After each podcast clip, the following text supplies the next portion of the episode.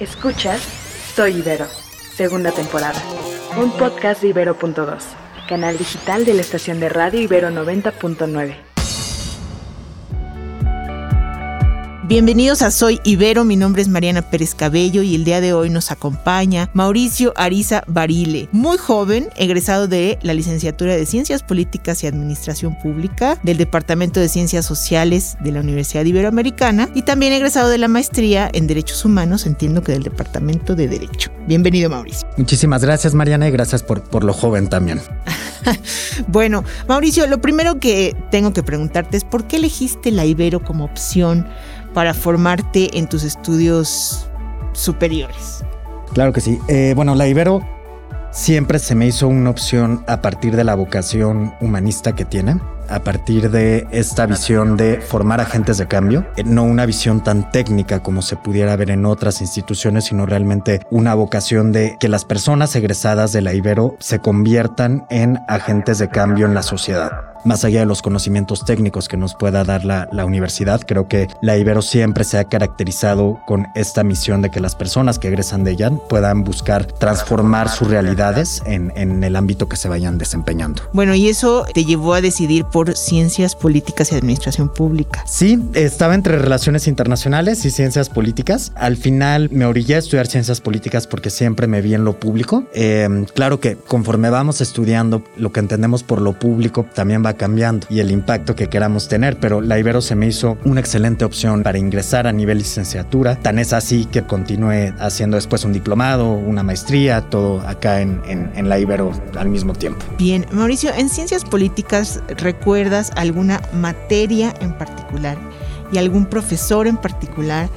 Que le hayan dado dirección a lo que tú querías hacer y haces hoy en día? Es algo curioso porque la materia que a mí me hizo como cambiar de carrera fueron las del Departamento de Reflexión Universitaria, que en ese entonces se llamaban así. Me dio una materia que se llamaba en ese entonces, no sé si se siga llamando igual, Derechos Humanos en las Sociedades Contemporáneas y me la dio una profesora que se llama Roselia Bustillo que me parece que sigue en el Departamento de Derecho, que luego me dio en, la maestría nuevamente. Pero esa materia eh, que muchas personas a veces ven las de reflexión universitaria como la que caiga en el horario, realmente a mí sí me cambió el switch porque yo quería dedicarme a la consultoría y ver temas de campañas y ver temas de discursos, estrategia, etcétera. Y cuando tomé esta materia dije, no, pues me quiero dedicar a los derechos humanos como tal. Y justo a partir de esa fue la segunda materia del Departamento de Reflexión Universitaria, si es que sigue manteniendo el mismo esquema de primero es persona y humanismo y luego las demás, eh, fue la que me hizo cambiar realmente el, switch. ¿En qué en particular? Es decir, en la vida pública, pero con servicio, con vocación de servicio, con utilidad eh, para grupos en específico. Me hizo dedicarme, o me hizo, mejor dicho, orientar mi carrera hacia grupos en situación de vulnerabilidad. Inicialmente yo estaba muy convencido de que quería trabajar con población migrante, incluso me acerqué al PRAMI, al programa de asuntos migratorios, para ver de qué forma podía yo este, pues, comenzar a a, estudiar, a preparar, a visitar a, las patronas, que sé que el PRAMI tiene ahí como un vínculo, pero pues posteriormente la vida me fue llevando a eh, dedicarme al servicio público en distintas instituciones de CONAVIM, el COPRED, las áreas de derechos humanos de, salud, de la Procuraduría del Trabajo, pero siempre en áreas vinculadas a grupos en situación de vulnerabilidad. Eh, y ahorita pues ya ando en el sector privado desde hace tres años, pero también viendo temas de inclusión. Entonces como que sí fue un antes y un después esa materia en torno a lo que pues, yo podía entender como, como a lo que me quería dedicar en un futuro. Bueno, y antes de pasar a lo que haces hoy en día, me gustaría que eh, si tuvieras al Mauricio de 18 años frente a ti, pero en el contexto de realidad del 2022, ¿Por qué estudiar ciencias políticas y administración pública? Porque a pesar de que no es limitativo y puedes transformar tus realidades y tus entornos en cualquier licenciatura, y creo que la Ibero en eso es bastante, eh, bastante frontal de irnos transformando, creo que estudiar ciencias políticas y administración pública nos da una oportunidad de entender la realidad sociopolítica de México de una forma que otras licenciaturas no lo darían. Y la Ibero, por lo que tengo entendido, también fue de las primeras universidades en tener esta carrera. Entonces, junto a un gran claustro académico de profesorado, entonces yo le diría a cualquier persona joven, no solo a mí mismo, sí métete a estudiar a la Ibero, eh, porque al final del día no solo vas a obtener el, rigor académico, sino vas a ir obteniendo grandes experiencias de vida. Qué bien.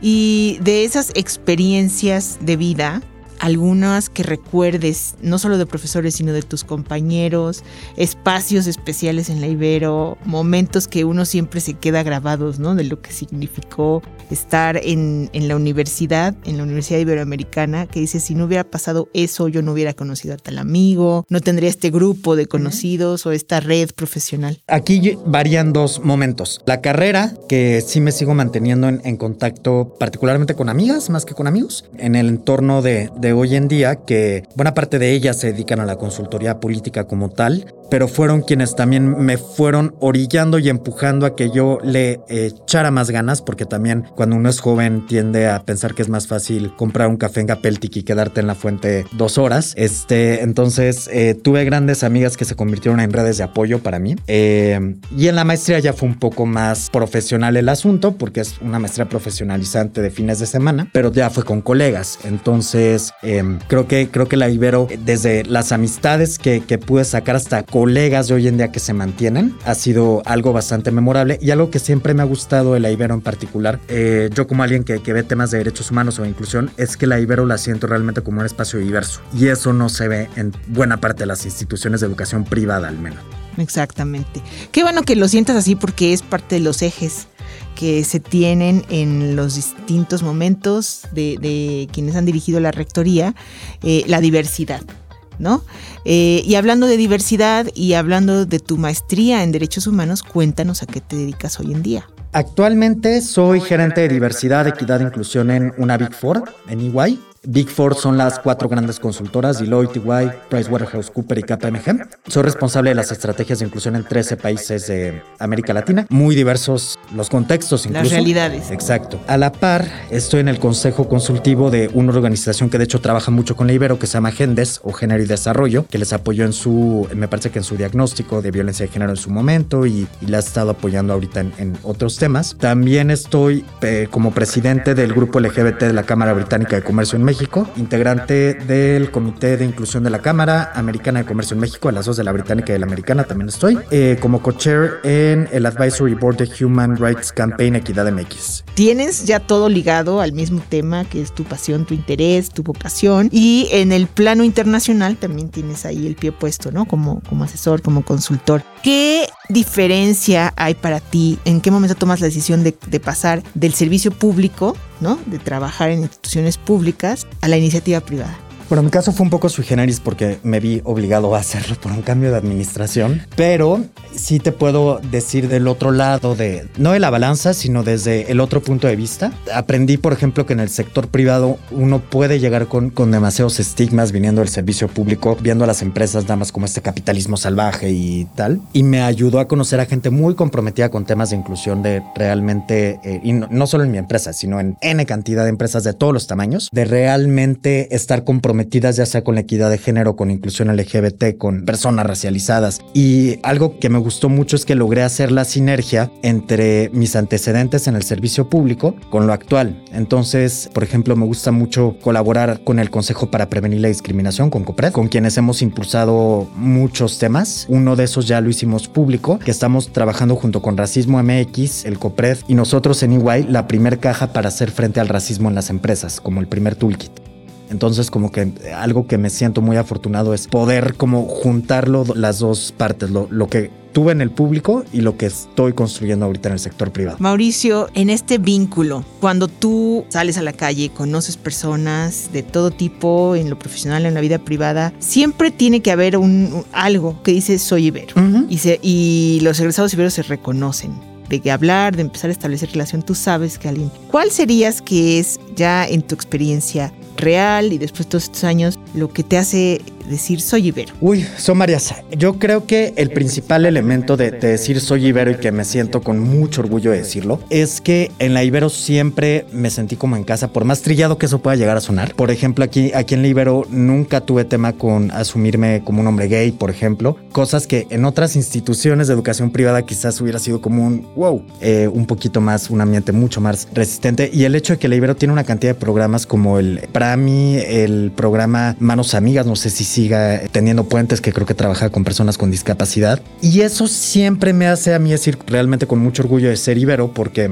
pues realmente la universidad, yo creo que uno de lo que más nos puede ir distinguiendo es que nos va generando empatía eh, y eh, una conciencia social alrededor de todo lo que nos, nos rodea. Digamos que una vez que estuviste en la Ibero sí te hizo conocerte a ti mismo, en la, sabiendo que eras aceptado en la comunidad y pudiste desarrollar. Creo que la Ibero da muchas oportunidades al alumnado en términos de, de explotar tu potencial hasta el máximo que tú puedes. Tenemos una cantidad de herramientas en la universidad como la biblioteca que es realmente un espacio que ojalá lo hubiera aprovechado más de lo que realmente lo hice en su momento. Todos. Exacto. Pero y desde cuestiones que ni siquiera a veces como alumnos, como alumnado ponemos atención como pueden ser los observatorios, este o astronómico. Exacto, o, el, o la misma estación de radio, ¿no? Yo tengo gente, muchos conocidos que no son egresados del Ibero, pero que escuchan Ibero Radio por todo el contenido que generan, además de la oferta musical que tienen todo el tiempo, ¿no? Entonces, yo creo que cuando estamos acá puede haber como un sesgo de, no sé si se podría llamar un sesgo de conformidad, pero que lo damos por sentado por estar en la Ibero. Y cuando ya te das cuenta de todo lo que tiene, o sea, la biblioteca a mí no me tocó con esos torrones, bueno, en la maestría ya, pero con, con esa infraestructura tan increíble, realmente uno, uno piensa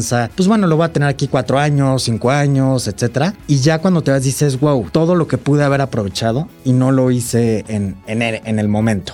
Bueno, y para no arrepentirnos de aquello que no hicimos o no visitamos o no conocimos, ¿qué relación mantienes hoy con la Ibero o qué, qué relación te gustaría establecer? Tal vez ser docente, eh, estar en alguna, pues sí, como de las asociaciones vinculadas con proyectos en específico. ¿Qué, qué relación tienes o quieres tener? Afortunadamente tuve la oportunidad de participar este año en el Congreso de Construcción de Paz con Perspectiva de Género como ponente, entonces eh, me encantó, ya he estado aquí en Radio Ibero en otra ocasión cuando Elena Varela dirigía el programa de Sigma Política. Y ahí conocí a quien fue mi directora de tesis de la maestría, Citlalin Ulloa, y con Citlalin, por ejemplo, a la fecha mantengo también por correos o tal de, de que le voy compartiendo, no sé, este, webinars o en particular tengo más relación con el doctorado en asuntos de género y con el programa de género en general. A mí me encantaría en un futuro, claro, dar clases en, la Ibero. Yo creo que mi perfil entrará un poquito más en el de reflexión universitaria y no tanto en lo teórico y académico, pero yo creo una de las cosas a largo plazo que sí tengo presentes como una meta que quiero hacer. Muy bien. ¿Y en lo profesional cuáles son tus metas? o proyectos ya en, tu área, en, en, tu trabajo? Si me hubieran hecho esta pregunta hace tres años, probablemente habría respondido que se, seguir en el servicio público. Pero ya estando desde acá, yo creo que mis metas a futuro es intentar convertirme en un referente en temas de inclusión laboral, pero eso puede llegar a sonar un poco pretencioso entonces. Pero, sí alguien que, eh, que ha tenido una carrera a favor de las personas que les rodean, ya sea en el servicio público o en el sector privado o en esta mezcolanza que es ahorita en la que me encuentro. Muy bien. ¿Estás contento con tu trayectoria profesional hasta el día de hoy? ¿Sin satisfecho? ¿Te debes algo? Yo creo que todas las personas nos debemos algo, pero yo me siento sumamente satisfecho porque ha sido también una serie de aprendizajes que siempre estamos en constante autodescubrimiento sobre lo que somos capaces y sobre cómo nos podemos transformar y ser resilientes en los distintos espacios en, los que estamos. Bueno, y ahora una anécdota. ¿Tú estuviste aquí cuando visitó Enrique Peña Nieto la Ibero? Sí. ¿Estabas en el auditorio? No, estaba en la fuente.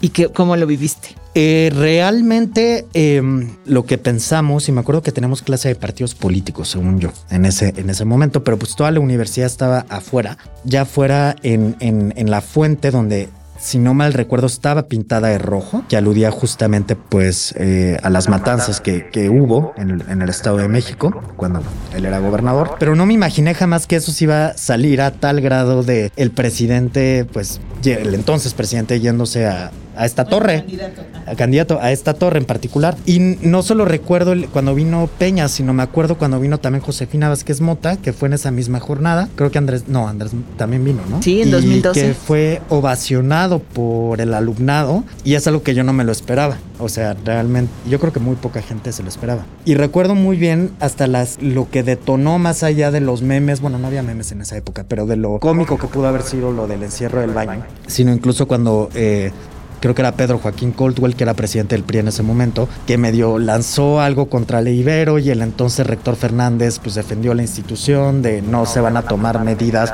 ni contra el alumnado que participó ni contra el profesorado Entonces yo creo que eso es algo que también deja muy en claro el, el espíritu de la Ibero de, también de protesta, ¿no? Y de ser, de ser un espacio abierto a ideas y a debates. Sí, de libertad de expresión.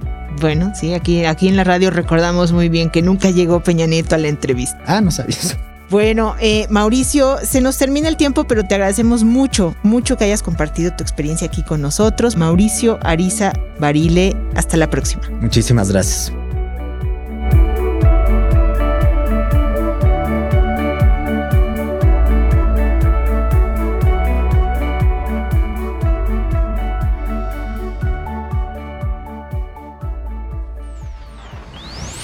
Escuchaste Soy Ibero, segunda temporada. Disponible en plataformas de audio y en el sitio ibero99.fm. STEM en México, ¿no? que es estas áreas de ciencias, tecnología, ingeniería y matemáticas. Una organización sin fines de lucro que impulsa la educación en ciencias, tecnología, ingeniería y matemáticas, que a nivel mundial es la tendencia educativa más importante eh, para los, lo que le llaman los empleos del futuro. Me hizo, mejor dicho, orientar mi carrera hacia grupos en situación de vulnerabilidad. Inicialmente yo estaba muy convencido de que quería trabajar con población migrante, incluso me acerqué al PRAMI, al programa de asuntos migratorios, para ver de qué forma podía yo este, pues, comenzar a, a estudiar. También decidí llevarme ese proyecto social fuera de las aulas y hoy tener una asociación civil dedicada a apoyar a las personas. Escucha Soy Ibero, mi nombre es Mariana Pérez Cabello. Soy Ibero, segunda temporada. Un podcast de Ibero.2, canal digital de la estación de radio Ibero 90.9.